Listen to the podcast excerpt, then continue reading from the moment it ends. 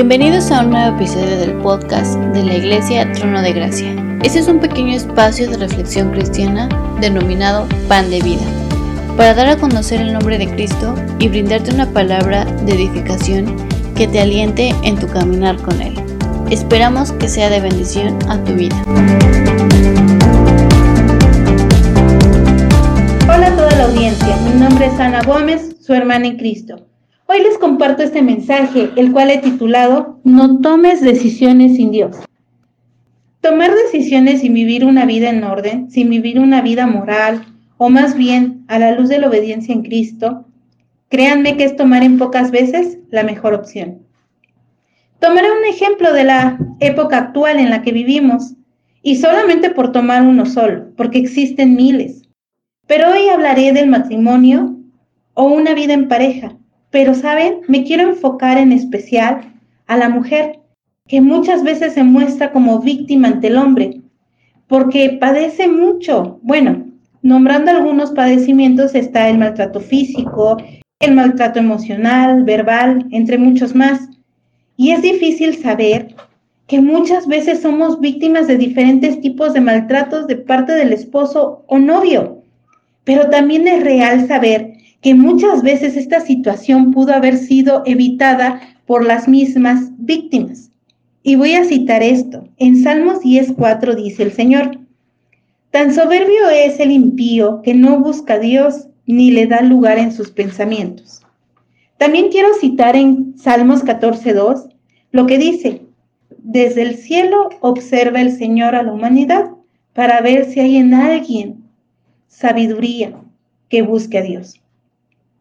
Entendamos lo que la palabra de Dios nos habla y nos muestra. La palabra de Dios nos muestra la absurda confianza que tenemos en nosotros mismos, no dando lugar a Jesús Dios en nuestros pensamientos, estando tan lejos de comprender sus verdaderos propósitos en nuestras vidas.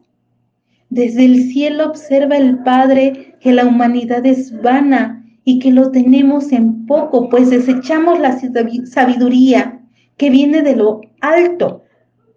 Entonces, ¿qué es lo que está pasando?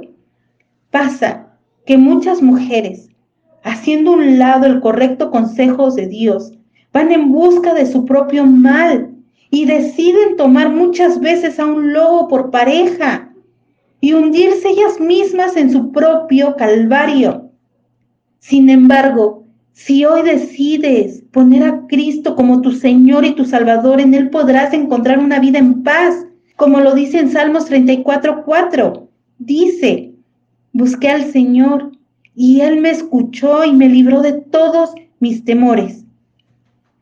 Se escribe, busqué al Señor, el cual es Dios, y Él escuchó, y por medio de la sabiduría que te va a dar y por medio del temor que pone en tu corazón a la obediencia en Cristo Jesús, Él te va a librar no solo de los temores, sino de las malas decisiones y todo mal que esté cerca de ti.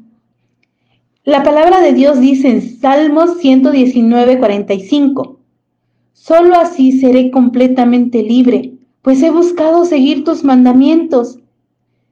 El ejercer obediencia a la palabra te da libertad y juntamente con ella una vida en paz y una vida nueva. Mira, acompáñame a leer Colosenses 3.1, donde dice, puesto que ustedes ya han resucitado con Cristo, busquen las cosas de arriba, donde está Cristo, sentado a la derecha de Dios. Una vez puesta la atención por medio de Jesús, viene juntamente con esto una nueva manera no solo de vivir, sino también de actuar. Ahora, si tomamos cualquier decisión bajo la sabiduría divina, siendo dirigida por el Espíritu Santo de Dios, te da como resultado cosechas de paz y ya no más tribulaciones.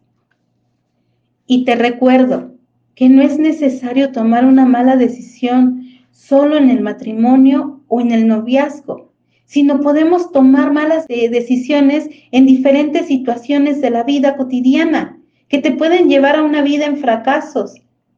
Pero hoy te invito que si escuchas el sabio consejo de Dios y lo sigues, Él te dará una vida en victoria. Y hermanos en Cristo, el mensaje dado es un recordatorio que debe ser constante en nuestras vidas. Recuerda que toda decisión debe estar sujeta a obediencia y apegada a la luz de la palabra. Este es el mensaje de hoy. Dios te bendiga de gran manera. La Iglesia Trono de Gracia te agradece inmensamente que estés atento al contenido Pan de Vida. Te invitamos a participar con nosotros enviando tus preguntas a nuestras redes sociales. Puedes encontrarnos como Iglesia Trono de Gracia. Hasta pronto.